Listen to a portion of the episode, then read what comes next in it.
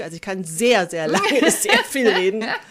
Ich brauche schon einen Ansprechpartner, sonst ähm, mache ich gar nichts mehr. Sonst sitze ich nur noch auf dem Sofa und grubel mir zwischen den Zähnen und gucke Netflix oder so.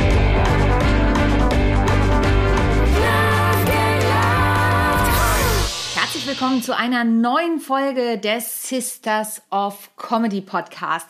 Und ich habe wieder eine Knallerfrau hier im Podcast zu Gast. Mein Name ist Sonja Gründemann und ich bin der Host dieses Podcasts.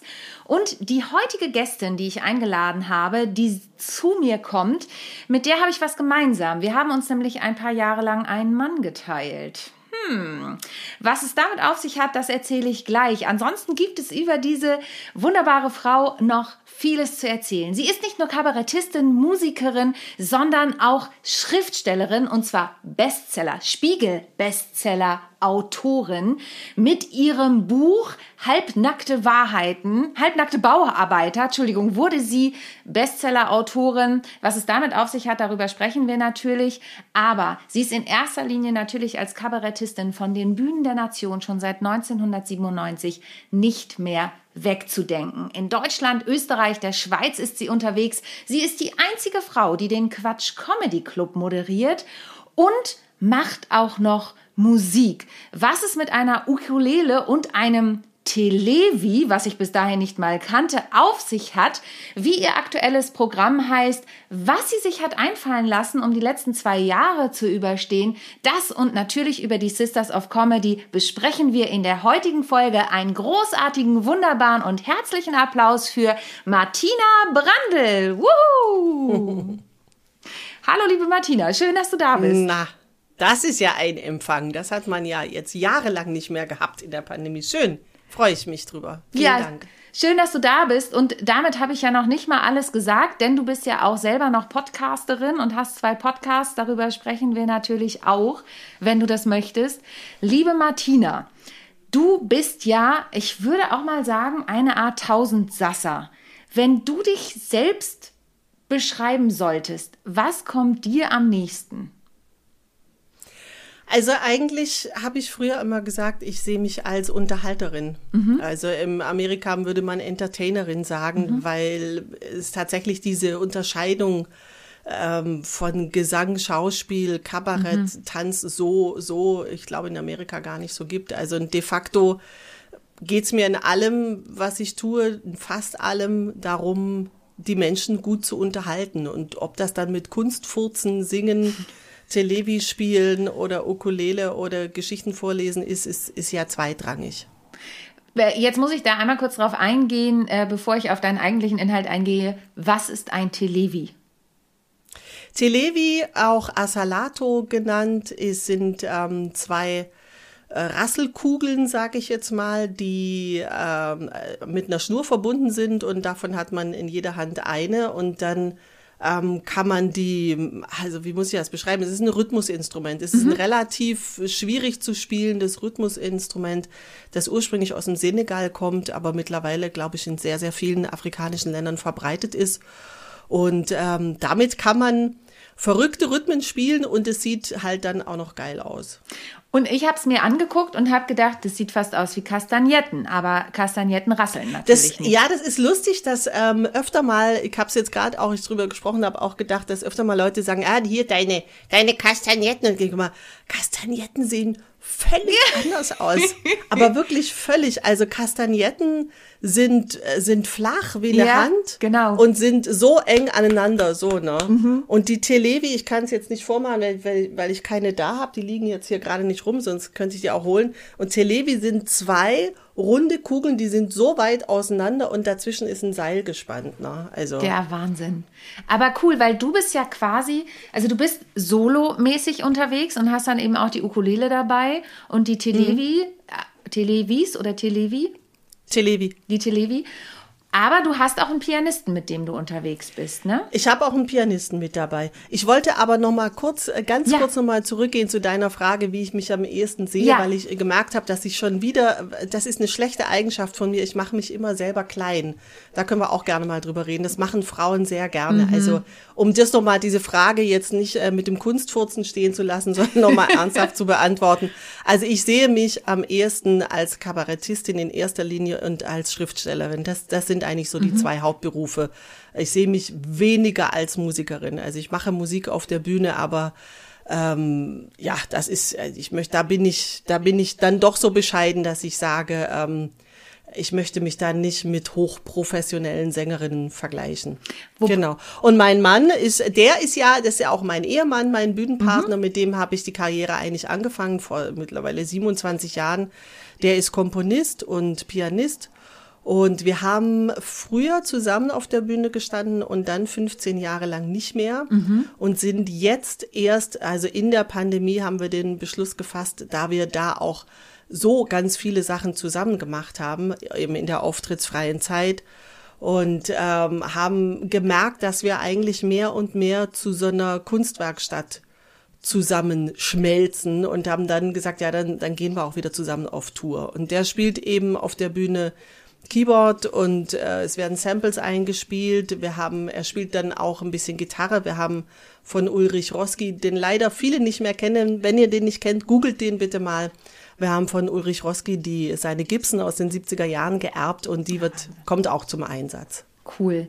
Und du hast es eben gesagt, du würdest dich selbst nicht als Sängerin äh, bezeichnen. Jetzt habe ich ja eingangs gesagt, wir haben uns mal einen Mann geteilt. Es geht nicht um deinen Mann, um das nochmal zu verdeutlichen. Der hätte wahrscheinlich was dagegen, wenn ich sowas behaupten würde. Und du wahrscheinlich auch sondern wir haben festgestellt, dass wir jahrelang den gleichen Gesangslehrer hatten. Und das ja, der liebe Sam Thiel aus Berlin. Genau, der liebe Sam Thiel. Und der hat mir, und deswegen finde ich das auch immer witzig, wie die Wege sich dann irgendwann doch kreuzen. Der hat immer gesagt, Sonja, guck dir mal die Martina Brandl an. Die macht äh, Kabarett und die macht witzige Sachen mit Gesang und so. Und äh, jetzt freue ich mich, dass wir heute hier im Podcast zusammen sind und dass die Sisters of Comedy uns hier zusammengeführt haben. Über die Sisters sprechen wir natürlich auch gleich noch, aber ich habe es eben auch schon gesagt, du hast ja auch zwei Podcasts sogar, oder? Ja, wobei der eine gerade ein bisschen ruht. Also mhm. ich habe den Podcast Drückste mal Rekord mhm. mit meinem Mann, mit dem Martin Rosengarten. Ähm, und ich habe dann irgendwann mal einen eigenen Podcast noch gegründet, der heißt Messerscharf und Butterweich, wo ich mir zur Regel gemacht habe, immer im wöchentlichen Wechsel einmal über Dinge zu sprechen, die ich sehr liebe und in der nächsten Woche so einen richtigen, so eine richtige fünf Minuten Hasssendung, also einen richtigen Hasscast, wo ich mich da richtig auskotze. Und das sind auch wirklich immer nur, ich glaube, der längste dauert einmal 20 Minuten oder mhm. so. Aber eigentlich ist es auch so ein bisschen der kürzeste Podcast der Welt. Es sind manchmal nur fünf Minuten mhm. oder so. Ja, was ja aber auch super sein kann, ne? Für zwischendurch was ja. auf die Ohren. Habe ich also jetzt aber schon länger, muss ich zugeben, keine Folge mehr gemacht, weil es einfach auch ein bisschen viel wurde. Also mhm. wir haben im Lockdown ja. unglaublich viel geleistet und gearbeitet. Und irgendwann ist mir auch so ein bisschen die Puste ausgegangen, sage mhm. ich auch ganz ehrlich. Und dann kamen jetzt auch wieder die Live-Auftritte hinzu und da ist es so ein bisschen eingeschlafen. Aber vielleicht animiere ich's. Ja, mal reanimiere ich es mal. Du, wieder. wer weiß, vielleicht ist das ja heute auch ein bisschen vielleicht, der Impuls, wieder ja, anzufangen. vielleicht bekomme ich ja heute nach dem Podcast dann unglaublich viele Zuschriften von HörerInnen, die sagen, bitte, bitte Martina, mach wieder eine Folge. Wir können nicht mehr ohne Messerscharf und butterweich leben. Ja, siehst du mal. Das werden wir nachher nochmal den Aufruf starten und natürlich verlinken wir das auch in den Show Notes. Jetzt hast du eben schon gesagt, ihr habt in der Pandemie unglaublich viel gearbeitet. Ja. Du hast ja ein Patreon-Profil.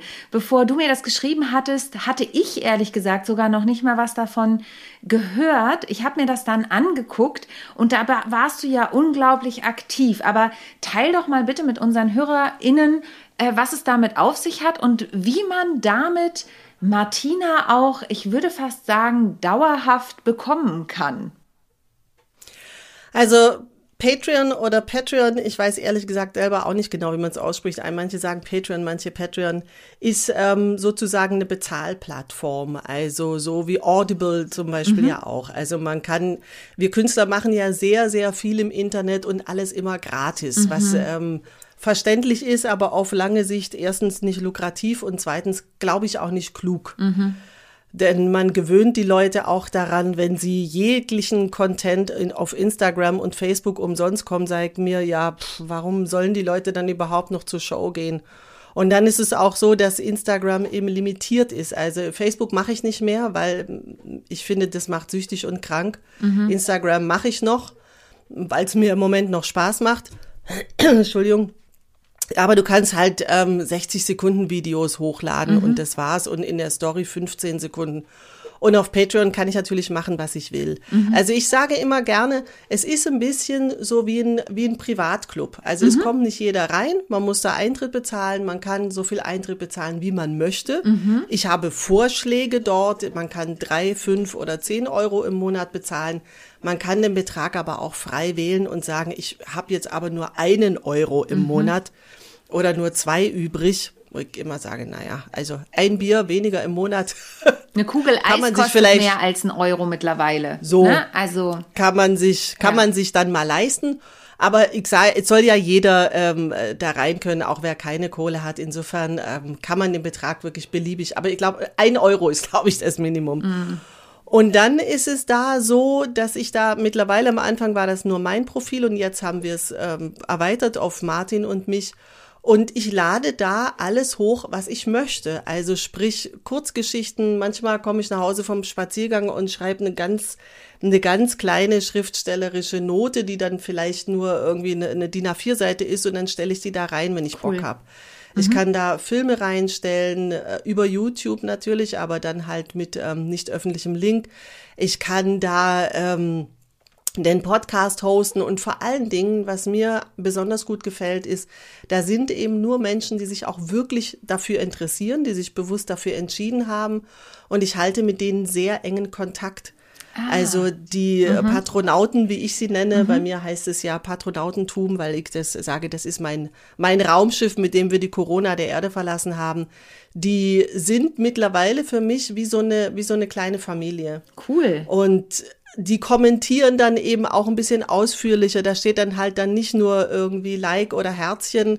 Wir diskutieren dann manchmal auch über einzelne Themen und das äh, fühlt sich richtig gut an. Und ich habe da im Moment noch nicht so viele Follower, weil, wie du sagst, die Plattform leider noch nicht so richtig bekannt ist. Und ich kreide das Patreon auch ein bisschen an, muss ich sagen, dass mhm. sie selber gar keine Werbung machen, mhm. sondern sich eigentlich nur darauf verlassen, dass ihre User das verbreiten. Mhm. Ähm, aber es ist so, dass diese paar Leute äh, mich eigentlich im Lockdown durch die Isolation getragen haben. Und ich betone das immer wieder, da geht's nicht um die 3,50 Euro, die ich da mhm. im Monat verdiene, sondern da geht's um Wertschätzung. Es geht erstens darum zu sagen, ähm, Kunst gibt's nicht umsonst. Mhm. Und zweitens geht es auch darum, ähm, dass man auch wenn man von der Welt abgeschieden ist und Publikum hat. Also ich kann natürlich hier Romane schreiben, einen um den anderen, das dauert aber in der Regel zwei bis drei Jahre, bis der erscheint, also bis er fertig ist und gedruckt ist. Und ähm, ich muss sagen, ich bin schon jemand, ich brauche ein Publikum. Mhm. Also ich brauche jemand, du merkst, wie viel mhm. ich rede gerade auch mhm. am Stück. Also ich kann sehr, sehr lange, sehr viel reden. Ich brauche schon einen Ansprechpartner, sonst ähm, mache ich gar nichts mehr. Sonst sitze ich nur noch auf dem Sofa und grubel mir zwischen den Zähnen und gucke Netflix oder so. Und wie war es jetzt für dich? Also ich finde es super und ich finde es super interessant und wir verlinken natürlich auch dein Patreon-Profil. Ich habe das mir angeguckt und habe gedacht, das ist ja eine coole Idee, weil ich habe dann auch deinen Trailer angeguckt und ja, ich lade hier mal, so wie du es eben auch gesagt hast, eine Kurzgeschichte zwischendurch hoch. Da habe ich gedacht, wie cool ist das denn? Weil genau dieses Thema Content immer rauszuhauen und alle kriegen das kostenfrei, ähm, und du hast ja, wenn man guckt, was du alles auf YouTube veröffentlicht hast, und du bist ja bei der Ladies Night auch ähm, immer wieder als Gast, Gästin da, das findet man auch online. Das heißt, viele unserer witzigen Momente findet man ja oft einfach schon im Internet. Ja. Ähm, und das dann auch in so einem geschützten Rahmen zu machen und zu sagen, hey, und das ist exklusiv nur für euch. Aber wenn du das sehen möchtest von mir, dann tu mir doch den Gefallen und gib mir auch einen kleinen Teil davon. Und ich finde, das ist überhaupt nicht zu viel verlangt, weil es ja einfach auch Qualität ist, ähm, die da geliefert wird. Ne? Ja, und es machen ja also sehr, sehr viel äh, populärere Künstler wie ich äh, sind ja mittlerweile fast nur noch auf Patreon oder, oder mhm. eben Steady gibt's ja auch. Steady ist dann die deutsche Variante davon. Hier Judith Holofernes mhm. ist da auf Patreon. Ein, die einstürzenden Neubauten sind da. Ich selber folge da einem äh, Ukulele-Spieler, der unfassbar viel, viele Lessons da hochlädt, wo ich dann im Online sehr viel cool. Unterricht nehmen kann. Ja. Und hier Joscha Sauer, der, der Cartoonist von diesen nicht lustig ähm, Cartoons, der, der macht es auf Steady und dem folge ich da auch. Und ich habe auch festgestellt, dass ähm, die eingefleischten Leute, die sich da rumtreiben, die gucken dann schon auch mal, wen gibt's denn da noch so? Also mhm. es ist dann schon auch so eine, so eine kleine Community, so ein bisschen. Ja, super cool. Also Leute, guckt euch das an, hört euch das an, meldet euch an und spendet was und werdet Mitglied in der Patronauten-Community von der lieben Martina. Das lohnt sich ja, auf Ja, da würde ich mich freuen. Jedes Mal, wenn sich wieder jemand anmeldet, machen Martin und ich direkt eine Flasche Sekt auf. Ah, guck mal. Ja. Dann seid ihr quasi im Wohnzimmer bei Martin und Martina, wenn die eine Flasche Auf jeden Sekt Fall. Köpfen. Ne? Man wird natürlich dann auch im Podcast erwähnt, das ist ja ganz klar. Also wir reden wirklich viel über unsere Patronauten und ab und zu ähm, kommen die auch zu den Shows, jetzt wo wir wieder ein bisschen spielen können. Und das ist dann natürlich ein großes Hallo. Und mit den Leuten sitzt man dann hinterher nach der Show auch noch ähm, auf ein Bier zusammen. Ne? Das cool. macht man mit dem in Anführungszeichen normalen Publikum ja auch nicht unbedingt. Nee, das stimmt. Jetzt hast du eben schon gesagt, du brauchst das Publikum und es ist was, was ähm, jetzt gehen die Live-Auftritte wieder los. Wir hoffen, dass es auch so bleibt. Wie war es für dich ganz persönlich? Das erste Mal wieder vor Live-Publikum zu stehen nach dieser langen Pause? Also ich muss sagen, und ich habe mittlerweile unter der Hand das auch von anderen Kollegen gehört, ähm, mir ging das nicht so, wie viele Kolleginnen auf äh, Social Media geschrieben haben, dass das jetzt der totale Thrill war und dass man jetzt eine Gänsehaut bekommen hat. Also um es kurz zu machen, es war natürlich schön, mhm. aber es war so wie immer.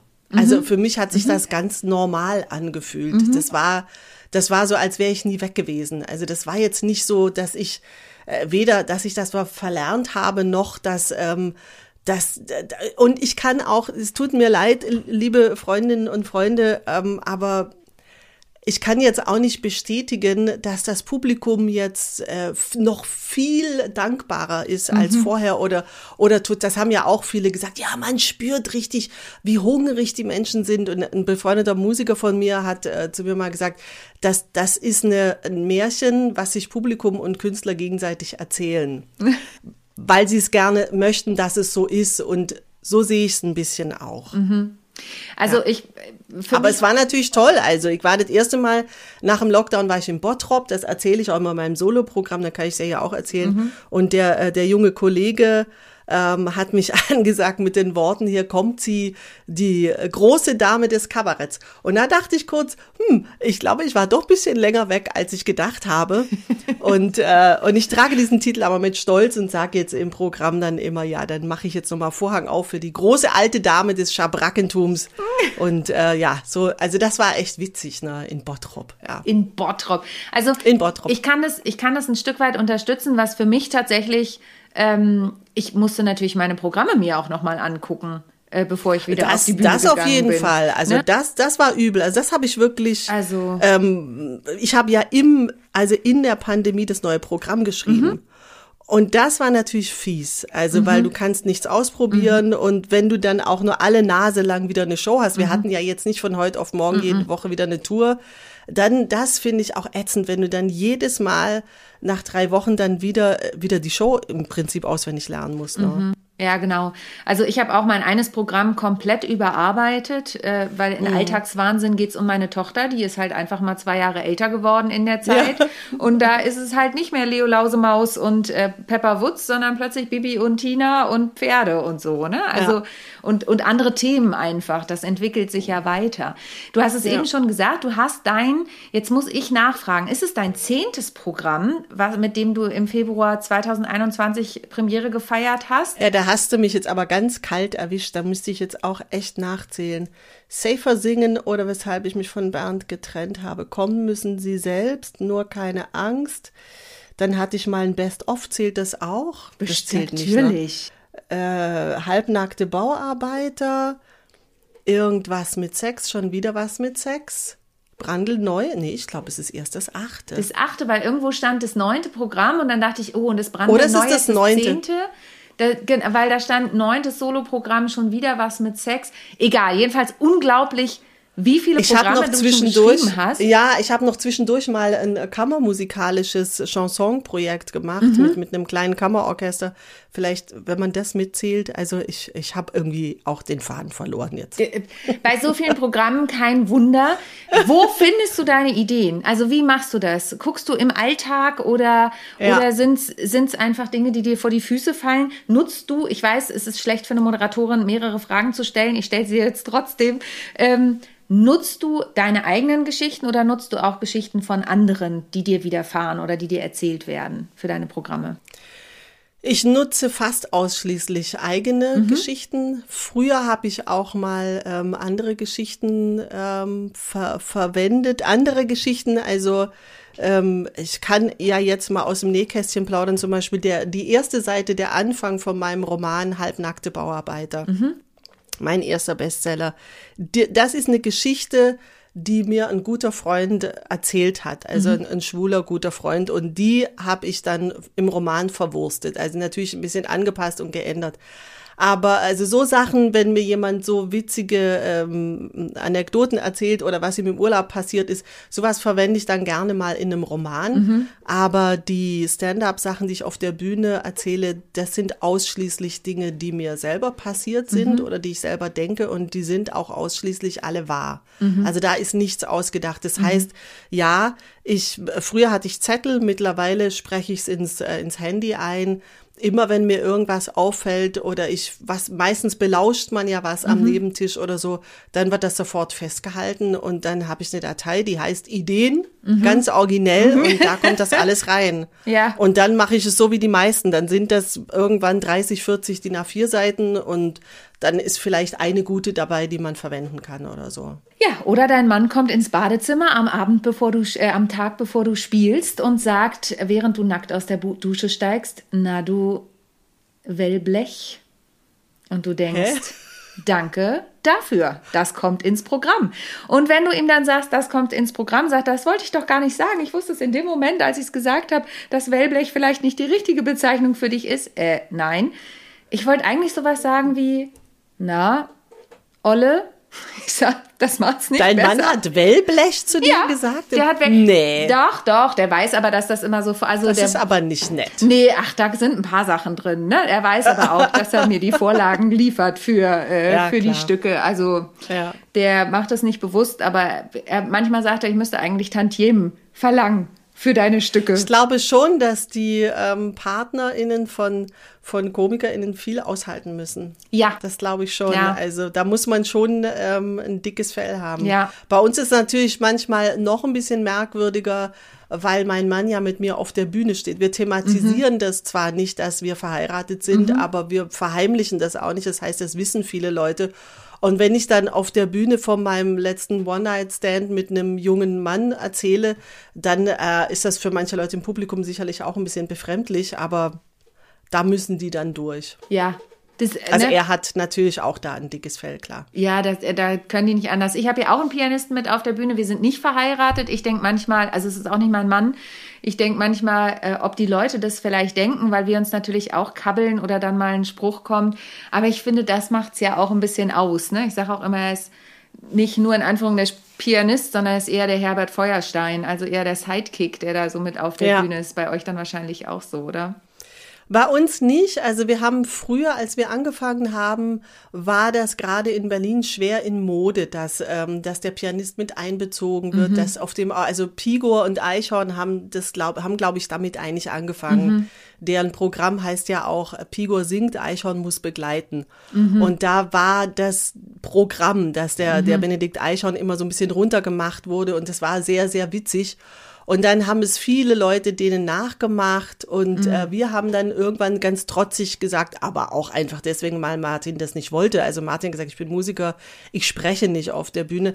Haben wir das gar nicht gemacht und das dann zum Thema gemacht, dass Martin nichts sagt. Also ich Mhm. Ah, habe dann ja. immer so, ich habe dann immer gesagt, ja, der, der, keine Angst, der macht nichts, der will nur spielen und habe hab das dann thematisiert, Mhm. dass ich die ganze Arbeit alleine machen muss und er nun gar nichts sagt. Jetzt in diesem Programm ist es bislang auch noch so. Mhm. Wir planen aber, dass sich das ändert, weil wir im Podcast ja auch miteinander reden Mhm. und wir planen, dass wir auf der Bühne auch mehr Smalltalk miteinander machen. Aber das skripten wir nicht. Da Nee, wir denken nicht. Mhm. wir, das, ne, das entwickelt sich dann Genau. beim Spielen mit der Ja, Zeit. genau. Also wir haben das auch nicht geskriptet. Ich habe ihm nach und nach ein bisschen mehr Gesangsparts mit eingebaut, weil er einfach Mhm. Äh, ich dann auch Umzugspausen habe oder so. Aber die Texte, die wir quatschen, die, die entstehen aus dem Ja, Moment das, das ergibt sich. Ja, ja, genau. genau. Ähm, liebe Martina, ich würde gern von dir, weil die Zeit schreitet schon vor, Ja. fort, ähm, und ich würde dich unglaublich gern noch so viel fragen, aber ich möchte gern drei Fragen auf jeden Fall noch loswerden. Und zwar Unbedingt. die eine Frage, was war der emotionalste Bühnenmoment, an den du dich erinnern kannst? Der schönste oder vielleicht auch traurigste? Gibt es da was, wo du sagst, hey, ähm, das war für mich ein wunderschöner Moment, das war total emotional oder auch, den möchte ich am liebsten vergessen? Ja, der emotionalste Moment für mich war tatsächlich, als ich im Theater des Westens aufgetreten bin in Berlin. Ich habe ja früher am Theater des Westens Musicals gespielt. Also ich war da im Ensemble. Ich hatte da keinen, war da nicht Solistin, sondern war da eine von vielen. Und einige Jahre später, ich habe da aufgehört zu arbeiten, auch deswegen bin ich zur Kleinkunst gekommen, weil ich gemerkt habe, ich komme da nicht weiter. Also jedenfalls nicht unter Helmut Baumann, der entweder nur Männer gefeatured hat, am besten schwule Männer oder androgyne Frauen. Und dann habe ich da aufgehört und habe dann gesagt, ich mache eine Solo-Karriere. Und den habe ich, bin ich einige Jahre später ähm, im Rahmen der AIDS Benefits Gala aufgetreten. Das ist in Berlin ein Riesending, ne? Und das war immer im Theater des Westens und das ist eine gigantisch große Bühne. Und ich war eigentlich nicht aufgeregt, bis ich Hermann van Ween hinter der Bühne getroffen Mhm. habe, der mir gesagt hat, ich sehe es dir an, dass das gut ist, was du auf der Bühne machst, so ungefähr. Das hat mich erstmal ein bisschen aus der Bahn geworfen. Das hat mich gefreut, aber Mhm. auch so ein bisschen, äh, Hermann van Ween, oh Gott. Und dann war, war es so, dass ich dachte, mich kennt da kein Schwein mehr. Und dann hat mich jeder Bühnenarbeiter begrüßt. hat, Ah, hallo Martina, bist du wieder da? Und so. Und den letzten Rest hat mir dann meine ehemalige Garderobiere, äh, Dagmar, Dagmar, ich weiß nicht genau woher, hat dann gesagt, ah Martina, jetzt oh, bin ich so stolz auf dich. Jetzt früher immer warst du hinten irgendwo Reihe und jetzt bist du Star. Ich, ich gucke, ich gucke, ich bin so aufgeregt. Und ab- und ab dem Moment war ich auch aufgeregt, weil ich dachte, ich muss es jetzt bringen. Na, alle gucken jetzt. Und dann habe ich tatsächlich äh, diese ganze Emotion und Aufregung genommen und äh, spontan auf die Bühne geworfen, indem ich da, und das ist weit, ne, von ganz hinten nach ganz vorne gerannt bin, mich auf die Knie geworfen habe und ge ganz theatralisch, das habe ich dann natürlich gespielt, ne, gesagt, oh mein Gott, ich bin zu Hause und habe das dann eben einfach erzählt, ne, dass Ja. ich früher immer da ganz da hinten gestanden bin und jetzt ganz da vorne. Und das war ein unfassbarer Auftritt. Also die Leute sind ähm, abgegangen wie ein Zäpfchen, wie man so sagt, sind aufgestanden, die haben mit den Füßen getrommelt. Ich habe in während bei einem Lied wirklich das Lied unterbrechen müssen, weil die Leute so stark ähm, gelacht und applaudiert haben und ich auch Mühe hatte, weiter zu singen, weil mir echt die Tränen in die Augen gekommen sind. Also das war, ähm, das war tatsächlich so ein, so ein Kinomoment. Habe ich vorher und danach nie wieder erlebt. Aber das ist so ein Bühnenmoment, den, den trage ich in meinem Herzen und den, äh, den kann mir auch keiner mehr wegnehmen. Wie schön. Also ich habe eine Gänsehaut bekommen, während du es erzählt hast. Mich berührt sowas auch immer sehr. Ähm, toll, vielen, vielen Dank fürs Teilen. Und äh, dass, dass du nahe Momente nimmst. Ich musste sehr lachen in der Vorbereitung auf diesen auf dieses Interview habe ich natürlich bei dir auch ein bisschen bei YouTube und so geguckt und bin über eine Ladies Night Nummer gestolpert, wo du über Selfies und so gesprochen hast und über den QR-Code, wo du am Anfang sogar tanzt Ja. in dem Song. Und ich musste so lachen, weil ich gerade im Urlaub war und äh, wir waren auf Mallorca und wir waren an unserem Lieblingsstrand und es war unfassbar. Und ich meine, ich habe auch Instagram und alles und bin auch mit Selfies immer mal wieder gut dabei. Aber was da die, ich sage jetzt mal jungen Leute, wenn man über 40 ist, darf man das, glaube ich, sagen, was die jungen Leute mit ihren Handys durch die Gegend gelaufen sind.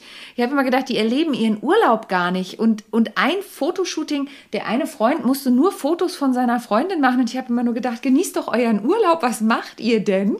Ja, mhm. also diese Geschichten sind wirklich aus dem wahren Leben.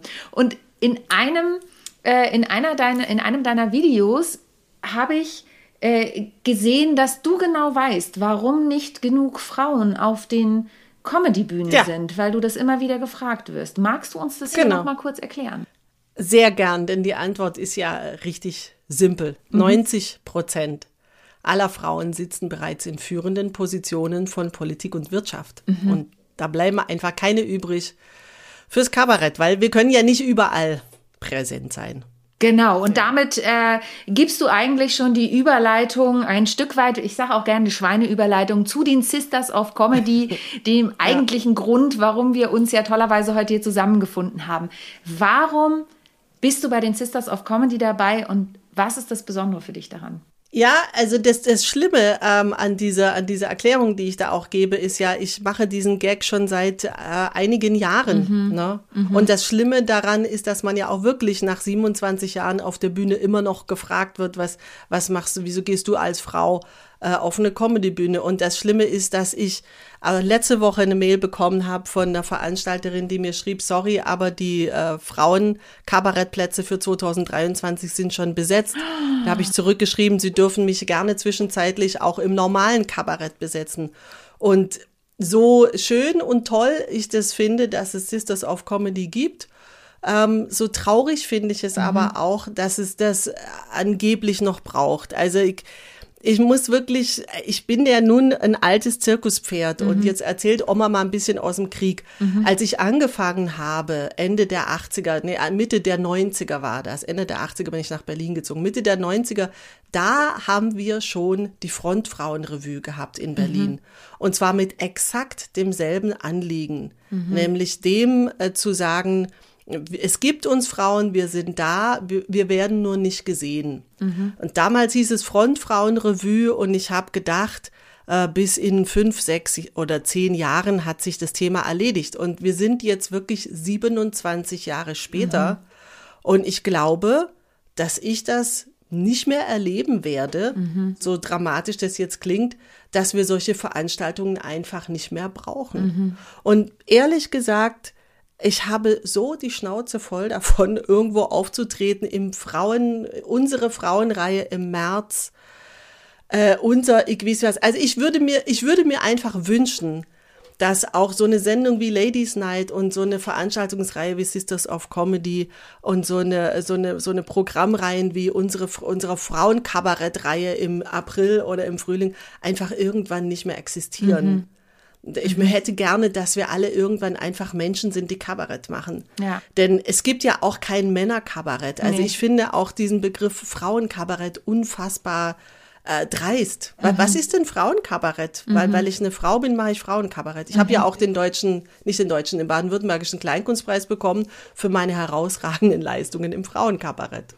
Wahnsinn. Habe ich gesagt, da mache ich eine Flasche Champagner auf, aber ich mache eine Kiste Champagner auf, wenn der erste männliche Kollege einen Preis gewinnt für seine herausragenden Leistungen im Männerkabarett. Ja, es ist es, ich, ich verstehe total, was du meinst und ich äh, lese gerade, das ist jetzt ein persönlicher Einblick von mir, ich lese gerade einen historischen Roman um die Jahrhundertwende in Hamburg. Ich bin ja in Hamburg und mhm. mag das total gern, solche historischen Romane, wenn man dann die, die Stadt heute kennt und wie sie früher aussah. Und da geht's genau um dieses Thema. Ich habe für meine Moderation der Sisters of Comedy schon Screenshots gemacht, weil ich was aus diesem Buch vorlesen werde in der Moderation, weil es so unfassbar ist, wie damals die Frauen gesehen wurden. Und, und äh, gut, da könnten wir jetzt lange drüber lamentieren, aber ich wünsche mir das auch sehr, dass im Prinzip solche Formate äh, überflüssig werden, weil ja. es normal ist. Und was ist normal? Ja. Da könnte man natürlich auch wieder drüber diskutieren, ne? vollkommen klar. Ja, ja.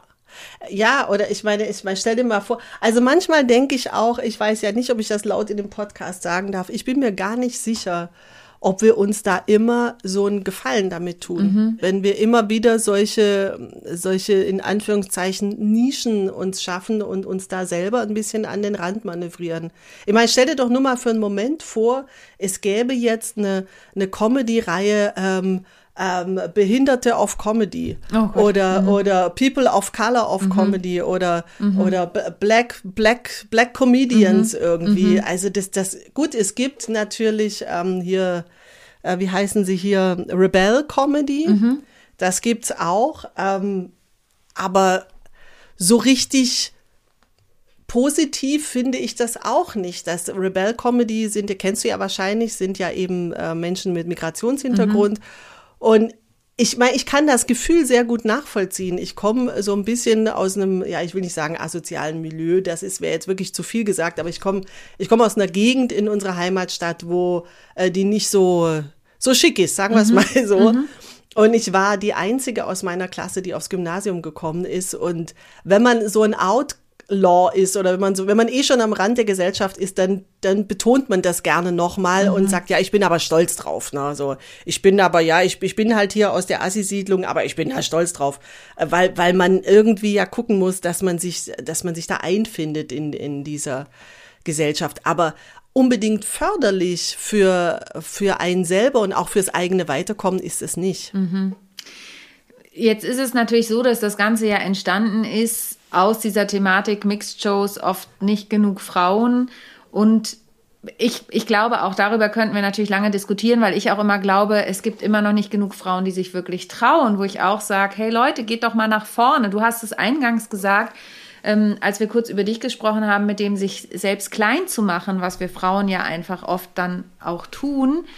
Ja. Wenn jetzt eine junge Frau da draußen ist und wir brauchen natürlich den Nachwuchs, ja. Wir brauchen auch männlichen Nachwuchs. Ich möchte es auch nicht ausschließen. Ich arbeite auch immer gern mit beiden oder mit allen Geschlechtern. Wenn jetzt da draußen jemand ist, der sagt, hey, was die Martina macht, das finde ich richtig cool, ja. Also auch diese Vielfältigkeit, die schreibt auch noch ähm, und hat einen Podcast und, und ist musikalisch unterwegs, aber vor allen Dingen auch Unterhalterin, wie du gesagt hast, und möchte anfangen und möchte auch vielleicht in, ich möchte jetzt gar nicht nur sagen Ladies Night, aber eben in, in Fernsehshows kommen. Was würdest du diesem Menschen, egal ob jung oder alt, weil wir sind ja nie zu alt für irgendwas, was würdest du diesem Menschen raten, wenn er oder sie oder es sich auf den Weg machen möchte?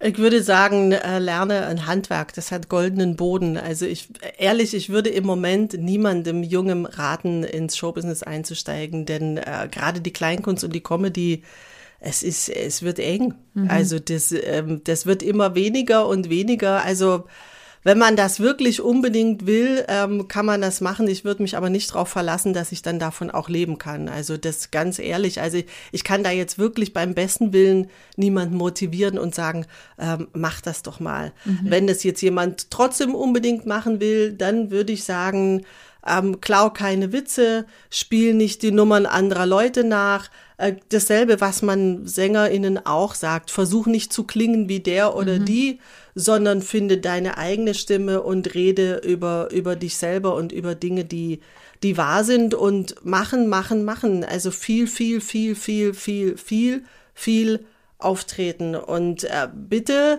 in Open Stages nur auftreten, wenn der Eintritt auch frei ist. Bitte nicht in Open Stages gehen, wo die Leute 15 Euro zahlen und äh, die Komiker gehen leer aus. Denn damit tut ihr, liebe Nachwuchsmenschen, uns allen keinen Gefallen, mhm. denn auch das, das blüht ja gerade auch, mhm. dass dass es so viele Open Mics gibt, wo wirklich Geld verdient wird. Das wäre schön, wenn auch die jungen Menschen, äh, die, die da jetzt nachkommen, ähm, kapieren, dass das, dass das nicht so ist, weil die, die glauben wirklich, das ist so. Ja, am Anfang muss man halt umsonst auftreten. Nein, das stimmt mhm. nicht.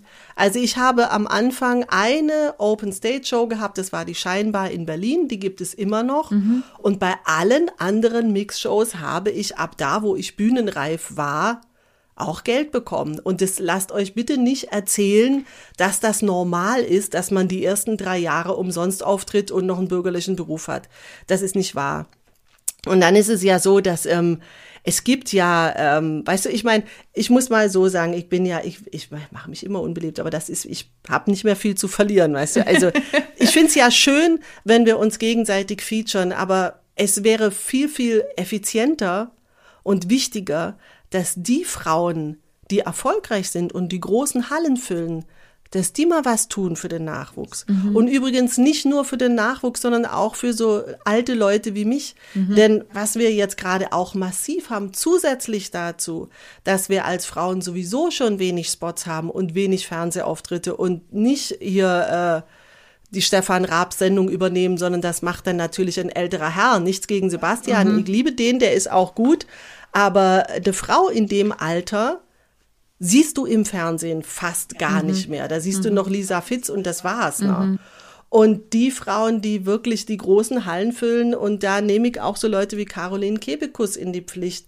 Ähm, sie schreibt dann ein Buch über, äh, es kann nur eine geben, aber sorry, äh, so viel tut sie jetzt auch nicht dafür, dass es mehr werden. Ne? Mhm. Sie macht ein Feste, das Dix Festival, das ist für Musik wohlgemerkt, denn mhm. das ist nicht ihre Branche. Mhm. Und auch alle anderen. Also, und das, das muss ich einfach mal sagen, das läuft bei den Jungs besser. Mhm. Jeder Hans und Franz, selbst in der Mittelklasse, ne, der jetzt nicht irgendwie ein Fernsehstar ist, sondern vielleicht halt mal die 300er-Säle füllt, hat jemand im Vorprogramm mhm. und holt sich irgendeinen Kollegen, der für ihn das Vorprogramm macht. Und das machen die erfolgreichen Frauen nicht. Oder belehrt mich eines Besseren oder ich krieg's vielleicht nicht mit. Und ähm, wie gesagt, es wird ja Gott sei Dank, und das finde ich auch gut, äh, mittlerweile besser. Es gibt mittlerweile viele junge Frauen, die auf die Bühne gehen. Aber ähm, wenn du über 40 bist, fällst du hinten raus. Ne?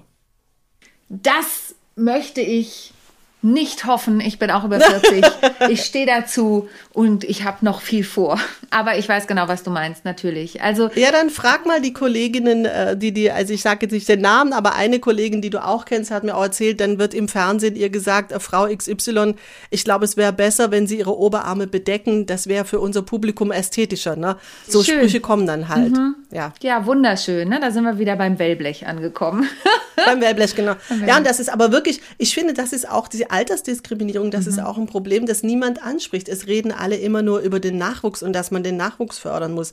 Und das ist aber auch eine Art von Sexismus. Weißt mhm. du, wenn dann äh, mal Frauen in der Sendung sind, dann sehen die aus wie Lisa Eckhardt. Ne? Mhm. Also auch jetzt nicht gegen Lisa Eckhardt, mhm. ne? ist auch eine tolle Künstlerin, aber ähm, es ist schon von Vorteil, wenn du jung bist und gut aussiehst, immer noch. Also nenn mir doch mal bitte eine Frau, die aussieht wie, es ist immer blöd, wenn man Namen sagt, aber ich, äh, du, du kennst die Leute, ne? Es gibt Männer im Fernsehen, die sind schmierbäuchig, die haben eine Halbglatze, die sind über 50 und die moderieren eine, eine Sendung. Nenn mir da mal bitte eine einzige Frau, die über 50 ist, äh, eine Figur hat, die man eben hat, wenn man über 50 ist und vielleicht schon ein bisschen schütteres Haar, die eine eigene, nennen wir mal überhaupt äh, eine Frau, die, weißt du, und dann werden äh, Leute wie, wie Michelle Hunziker sind jetzt Komikerinnen. Bei sieben Tage, sieben Köpfe sitzen Frauen im Panel.